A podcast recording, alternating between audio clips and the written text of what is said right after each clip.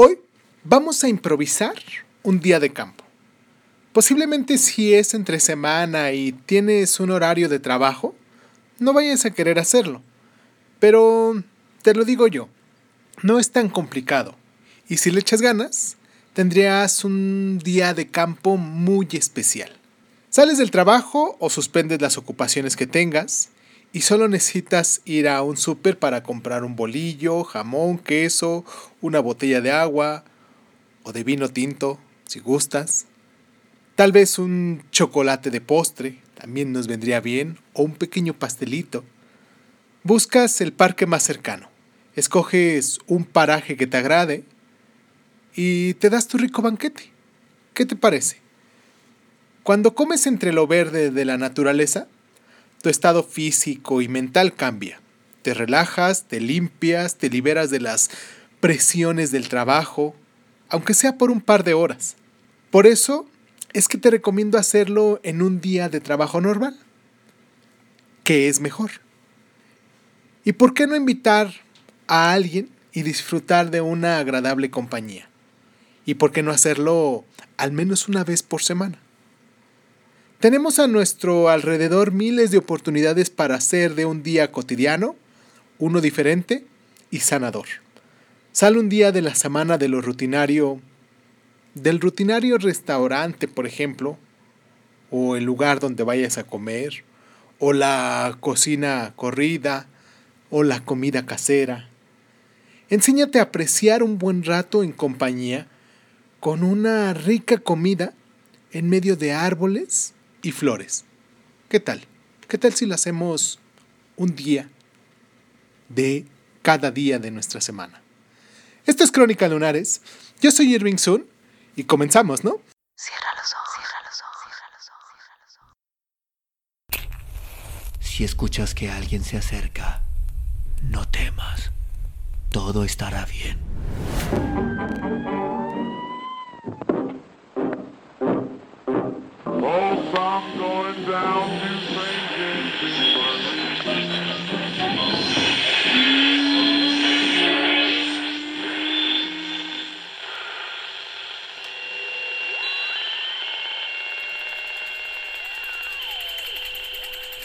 Estás escuchando, Crónica, Crónica, Crónica el lugar, el lugar donde, donde entra por tus oídos.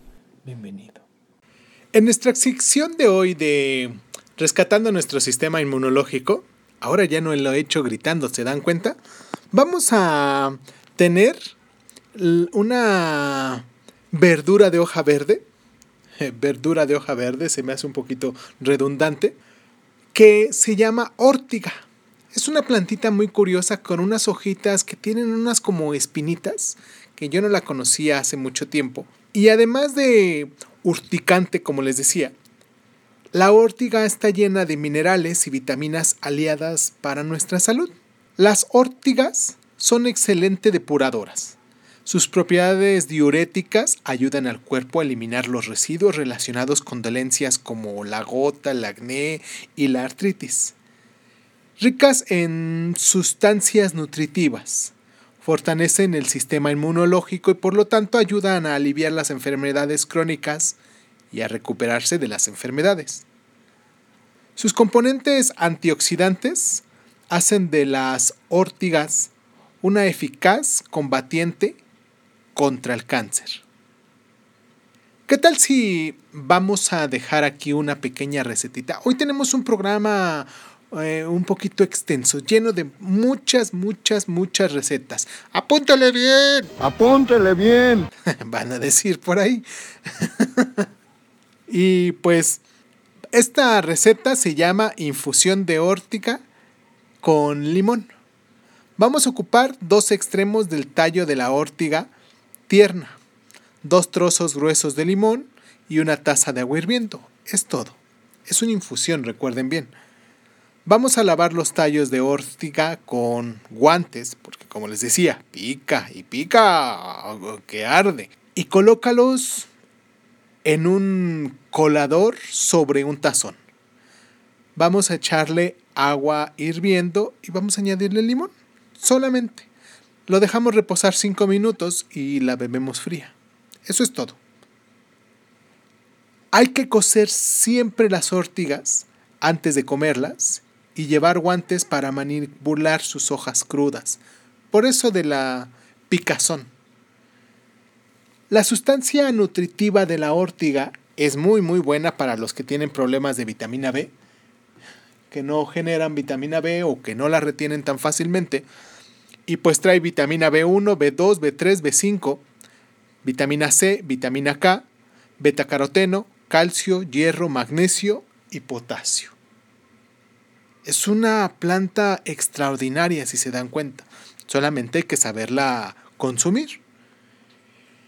Y pues vamos a pasar, como les decía, tenemos hoy un programa lleno de recetas, porque son recetas de allá de Chiapas. Y pues nos metemos de lleno a nuestro, en nuestra crónica, nuestra sección de crónicas de viajes y comida. ¿Les parece? Hacemos esa pequeña pausa y empezamos a sacar nuestros cuadernos porque hoy vamos a apuntar muchísimo. ¿eh?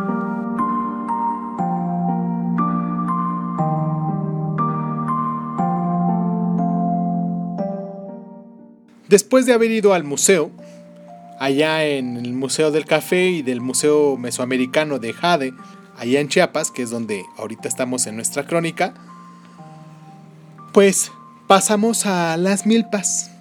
Y para la una del día me sentía completo y partí rumbo a Palenque. A 190 kilómetros que me separaban de mi destino. El clima estaba de mi lado. El sol iluminó todo el trayecto. Numerosos sembradíos decoraban la carretera con frutos que se recolectarían durante la cosecha. No pude evitar la tentación y cuando vi trabajadores en las milpas me detuve a conocer un poco sobre su labor.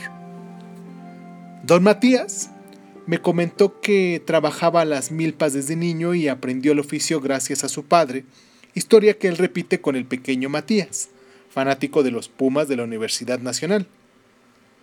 Cuando regresa de la escuela, tema que me dio mucho gusto, me refiero a que asista a la escuela y no que le vaya a los Pumas, claro, ¿eh?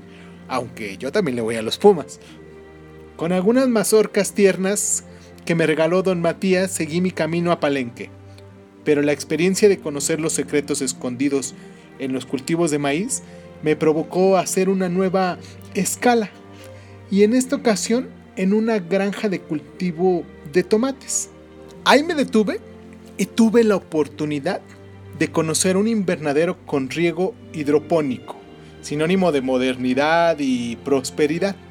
Al mismo tiempo descubrí los grandes controles de higiene y seguridad que permiten que nuestros jitomates se vendan en el mundo entero. El tiempo del camino de San Cristóbal a Palenque era un poco más de tres horas. Sin embargo, las escalas que hice duplicaron la jornada. A las 6.20 de la tarde llegué muerto, muertísimo de hambre a un restaurante cerca del sitio arqueológico que goza de gran fama por sus pizzas. Hice lo propio y me senté a disfrutar de una crujiente y aromática pizza a la leña. Mientras la disfrutaba, se me ocurrió esta receta que te comparto y que queda simplemente impresionante. Imagínate esto. Dulces y coloridos jugos crujiente arúgula y el espléndido sabor de la proteína en forma de jamón serrano, además de una refrescante ensalada de berros con vinagreta de miel y limón.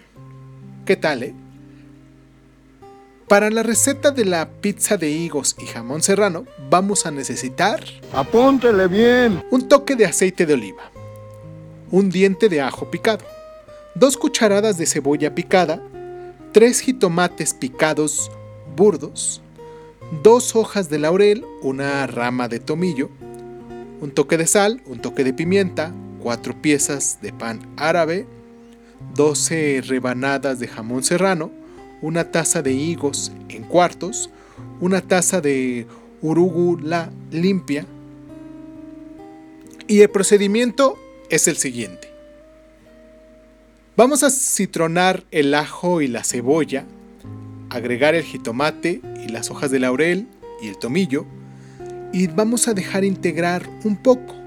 Le echamos sal, pimienta y solo lo dejamos un momento ya que queremos una salsa que se sienta burda y la dejamos enfriar un poco.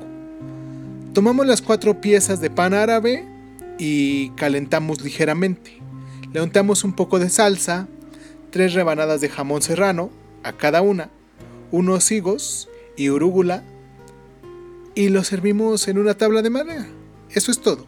Y se verá exquisita. ¿Qué les parece? Y ahora vamos a hacer una ensalada de berros con vinagreta de miel y limón. Eso también es una cosa sencillísima, ¿eh? Para la ensalada vamos a ocupar. Apúntele bien. Dos tazas de berros limpios. Una taza de lechuga escarola limpia. Una taza de rábanos. Media taza de ciruela en gajos. Media taza de almendras fileteadas y tostadas.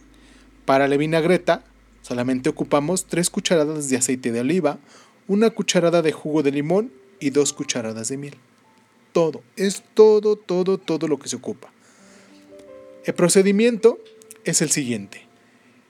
Mezclamos en un tazón los berros, la lechuga escarola, los rábanos, la ciruela y las almendras y los revolvemos suavemente.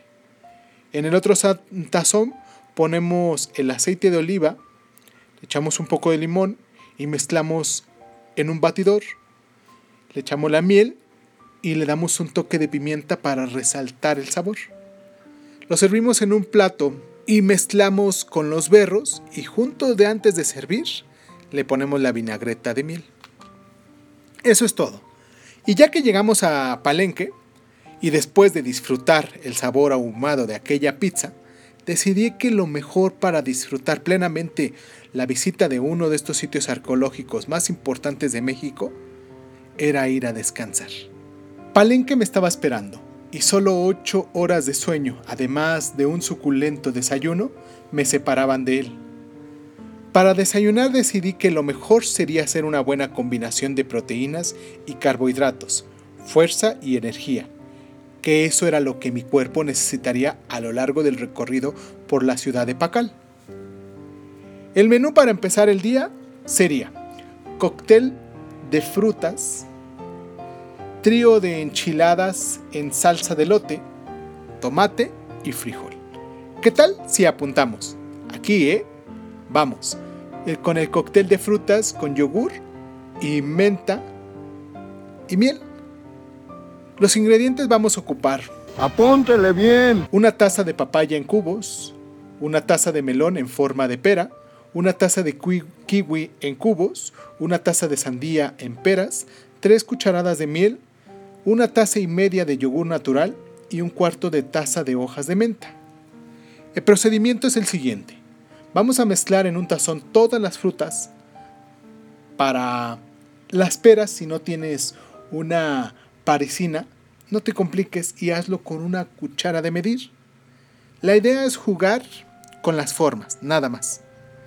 Mezcla en un tazón la miel junto con el yogur, Tira la mitad de las hojas de menta picadas, guarda la otra mitad para decorar. ¿Te parece? ¿Vamos bien? Y ahora, sirve la fruta en copas y tazones individuales y échale encima el yogur con miel y menta y decora con las hojas. Es todo. Estas recetas son sencillísimas si te das cuenta. ¿eh? Y ahora para poder tener algo más sustancioso aparte de una ensaladita, pues ¿qué tal si dejamos aquí la receta para el trío de enchiladas de lote, tomate y frijol. Esta sí la vamos a apuntar, esta sí la vamos a tener que apuntar porque está un poquito larga, porque son tres enchiladas diferentes. ¿eh? Para las enchiladas verdes vamos a ocupar... Apúntele bien. 8 piezas de tomate, un diente de ajo, una cucharada de cebolla, media taza de caldo de pollo, 4 piezas de chile verde, una ramita de cilantro, 4 piezas de tortilla de maíz, un tercio de taza de pechuga de pollo cocida y deshebrada, sal, pimienta, un toque de aceite, cuatro cucharadas de crema, una cucharada de queso panela y el procedimiento es el siguiente. Ponemos en la licuadora los jitomates, los ajos, la cebolla, el chile verde y el cilantro. Vamos a licuar todo eso muy bien. Y en una olla con un toque de aceite colocamos la salsa para sofreírla, por así decirlo. Le ponemos sal y pimienta y dejamos que hierva. Freímos en aceite las tortillas y ponemos en ellas un poco de pollo deshebrado. Lo cerramos a la mitad como si fueran quesadillas. Bueno, nosotros le llamamos quesadillas. Ustedes pudiesen conocerlos a lo mejor como tacos. servimos en un platón y le ponemos la salsa encima. Le hacemos unas pequeñas líneas con crema y le echamos el queso panela. Rallado, claro. Eso es todo. Esto es para las enchiladas verdes. Ahora, para las enchiladas en salsa de elote, vamos a ocupar...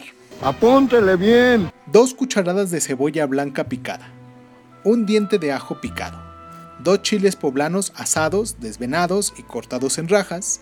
Una cuchara de aceite de oliva. Bueno, una cucharada, ¿eh? no una cuchara.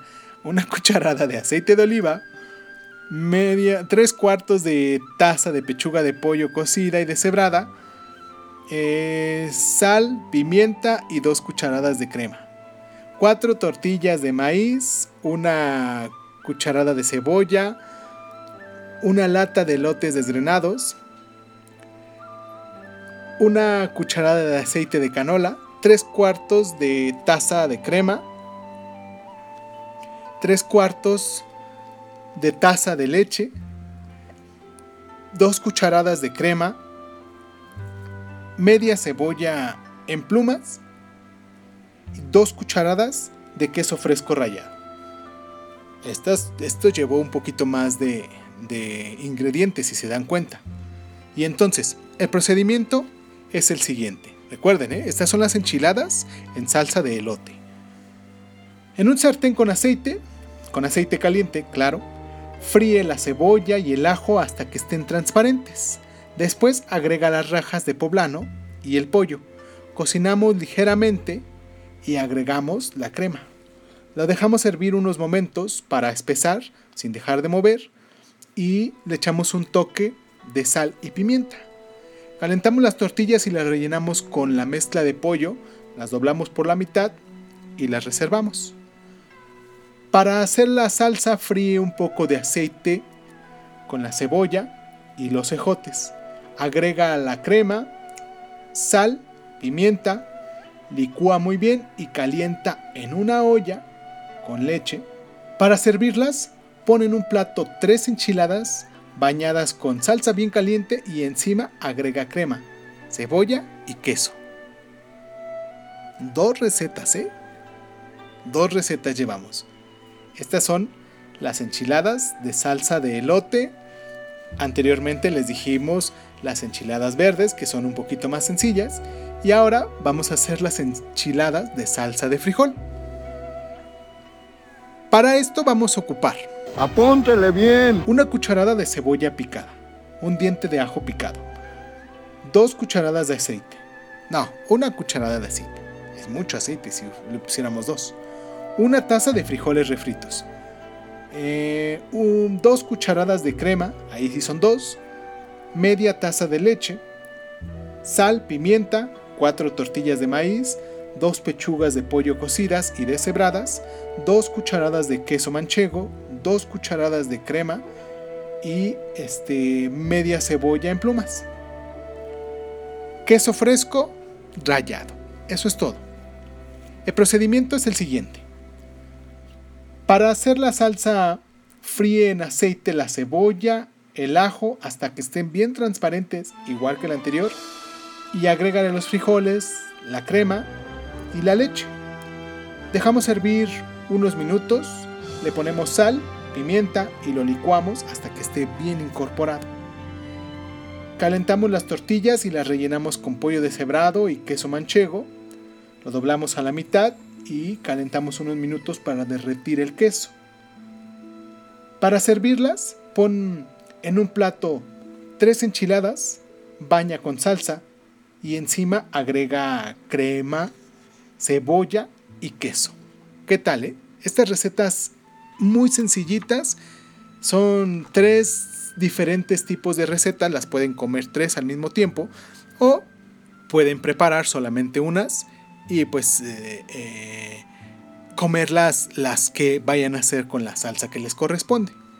Y ahora sí, todo estaba listo para visitar la zona arqueológica maya más importante de la zona, declarada Patrimonio de la Humanidad por la UNESCO desde 1987. Palenque. Un lugar cuya belleza arquitectónica e importancia estética sobresale con impotente poderío sobre el follaje de la selva, es sin duda una de las construcciones más hermosas del México prehispánico. La sensación que me invadió apenas pude ver la magnitud de aquellas edificaciones mayas fue de un profundo asombro y coraje. Sí, coraje por no haber venido a conocer este magnífico sitio antes. Casi instantáneamente comencé a imaginarme la vida del centro ceremonial, donde durante un tiempo el soberano Pacal velaba por el desarrollo de su pueblo. Un centro de cultura, arte y religión que han maravillado al mundo entero y que, según me contó el encargado de la administración del sitio, es la postal más vendida y principal promotora turística del estado de Chiapas. Sin embargo, además de las valiosas aportaciones arqueológicas y para la comprensión de los rituales fúnebres tan sofisticados que se llevan a cabo por los antiguos como es la tumba de Pacal en el Templo de las Inscripciones, la importancia de Palenque en la astronomía ha sido reconocida por la NASA, destacando la predicción de eclipses, solsticios, equinoccios, el uso del cero en las matemáticas, el cambio de las estaciones y muchos cálculos más que se cumplen con una precisión asombrosa. Dejé la ciudad de Palenque completamente revuelto en mis pensamientos y sabía que la primera parte de mi viaje llegaba a su fin y que aún tenía 12 estados por delante. Aunque quizás aquí en el programa pues no nos va a dar para decir los 12 estados, ¿no? Que era parte de un plan que tenía. Si lo hacíamos a lo mejor uno cada dos días, pues quizás, pero ya vamos para el día 18 que es el día de hoy 18 de abril, y pues apenas llevamos cuatro estados. Regresaríamos a México a recoger todas mis anotaciones y a ordenar mis ideas para continuar planeando el itinerario de la segunda parte de mi recorrido por el sur del país. Palenque y la cultura maya era la mejor manera de cerrar y su postre de elote con rompope el acompañamiento ideal para ese magistral cierre. En Chiapas todavía existen grupos étnicos como los soques, tzotziles, quetzatles, tojobales, choles, lacandones y mames. En las milpas de San Juan, Chamula, se pueden observar los tzotziles trabajar con sus coloridos atuentos compuestos por fajas rojas guaraches de cuero, faldas azules, camisas de tela tejidas, huipiles bordados, tradicionales chales, etc. Cosas tan maravillosas que se ven allá. ¿eh? Y no olvides visitar los alrededores de San Cristóbal de las Casas, Grutas del Rancho Nuevo, San Juan Chamula, Amateango del Valle, Tenejapa, Sinacatlán, y un par de semanas después viajaría a Quintana Roo, Yucatán, Campeche y Tabasco, donde cientos de sabores, texturas, aromas y experiencias no olvidaría que jamás me esperaban. ¿Qué tal si para darle un cierre ya a, esta, a este estado, este bonito estado, este hermoso estado, las dejamos con este postre que es de pastel de elote con rompope y terminamos nuestro programa. Bueno, quizás no lo terminemos, porque como les decía al principio, a lo mejor según qué tan largo lo íbamos a hacer, eh, nos iba a quedar y pensé que me iba a tardar un poquito más con esto de las, de las ensaladas, digo, de las recetas. Pensé que me iba a quedar un poquito más extenso. Pero pues vamos a hacer este, esta, este pastel y los ingredientes son los siguientes. Apúntele bien. Una taza de mantequilla, una taza de azúcar, dos piezas de huevo, media taza de leche, una taza de granos de elote, media taza de harina de trigo, una taza de harina integral, una cucharada de polvo para hornear, un toque de sal y media taza de rompope. El procedimiento para hacer esto es el siguiente. Precalentamos nuestro horno a 180 grados. En tu batidora pon la mantequilla, la crema y agrega azúcar. Vamos a dejar que se mezclen bien y le pones los huevos.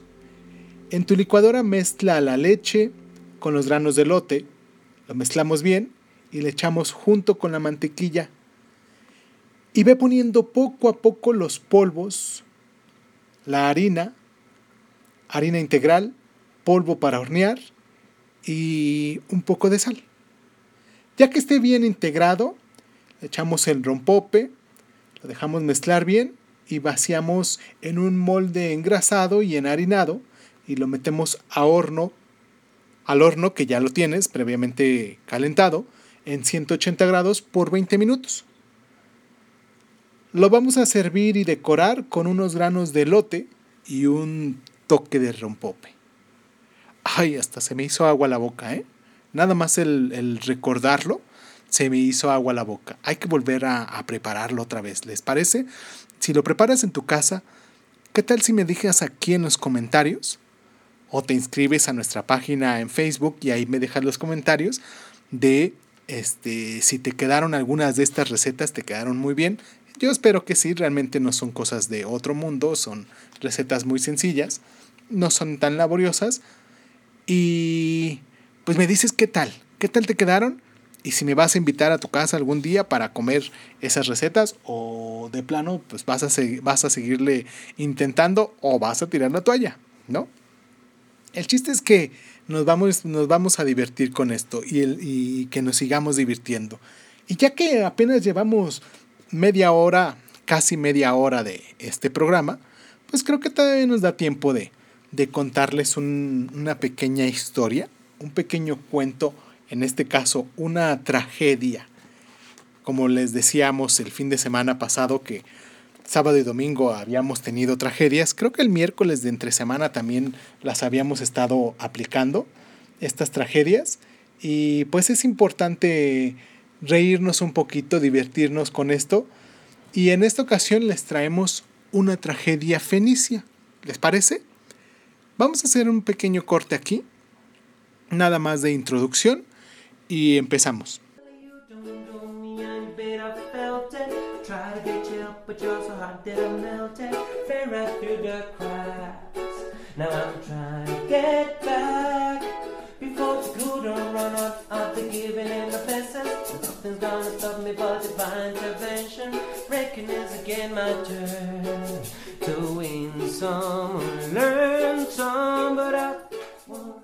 Una tragedia fenicia. Corría el año 940 a.C. Y más que corría, volaba, como suelen volar los años desde que se inventó el calendario solar. Hiram, rey de Tiro, repasaba sus cuentas y calculaba los réditos que le producían sus ventas a plazo en todos los pueblos ribereños del Mediterráneo. Cuando entró en su despacho su ministro de Crédito y Finanzas, Selim Harfush, CPT. Perdona que te interrumpa, Majestad, dijo el ministro, pero se trata de algo importante. ¿Cómo cuánto? preguntó el rey Hiram sin levantar la vista de sus columnas de debe y haber. Como de cien millones de talentos, repuso don Selim. El rey de Tiro se levantó rápidamente de su asiento, sacudió el polvo de su butaca y se lo ofreció a su ministro. Después le obsequió un puro y se lo encendió con mucha salamería. Tú dirás, ya Habibi, por astarte que tus palabras suenan a música celestial, o mejor dicho, a caja registradora en mis oídos.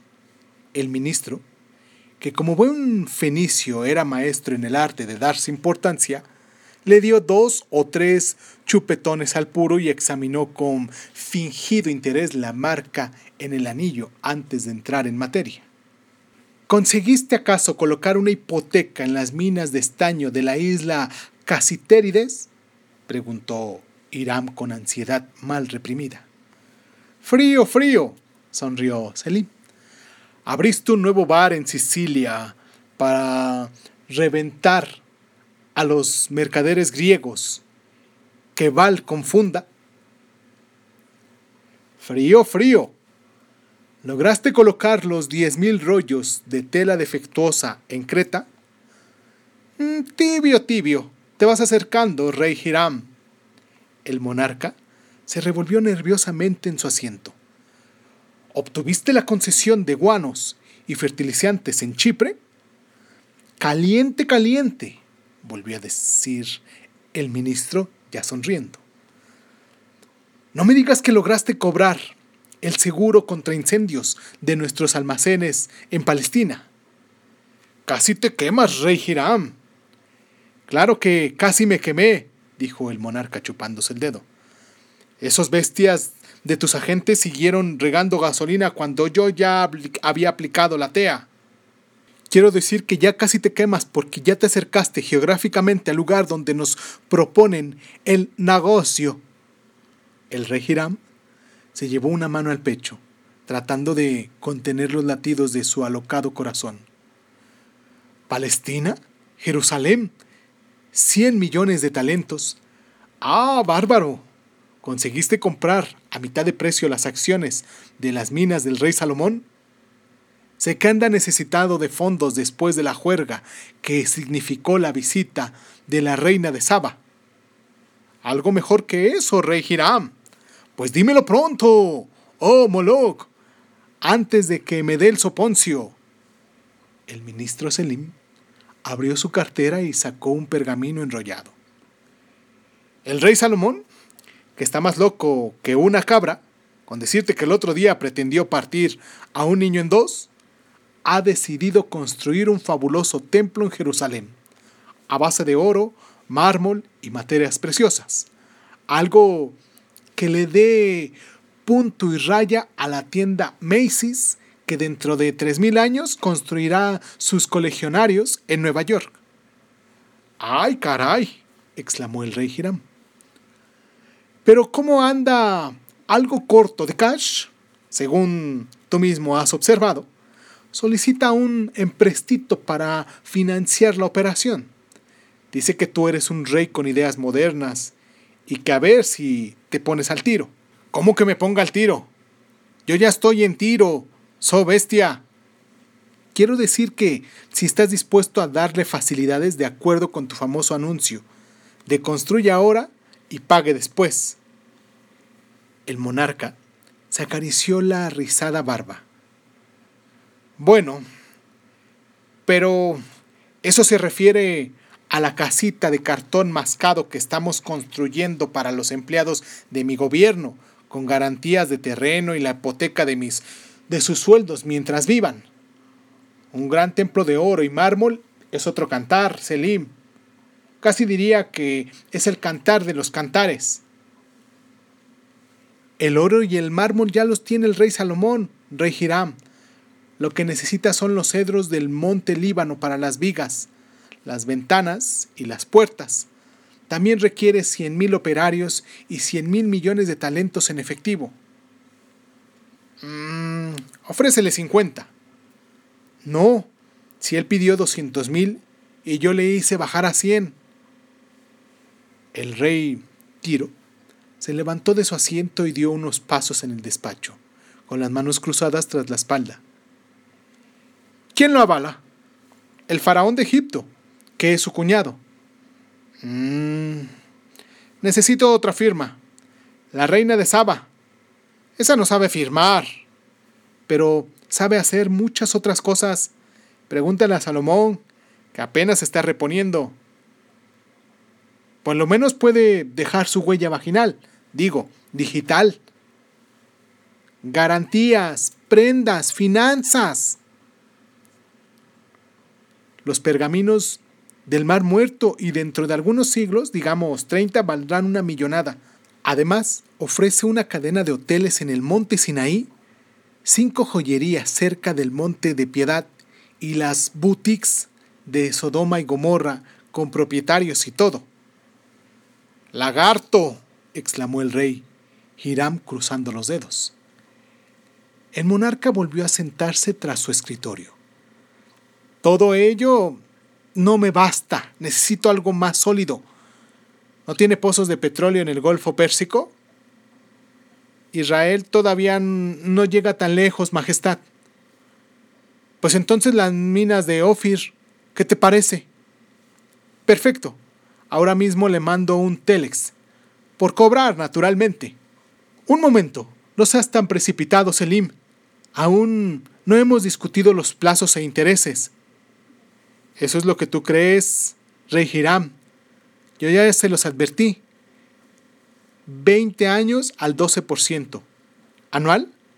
No seas tontito. Mensual. Nosotros somos fenicios.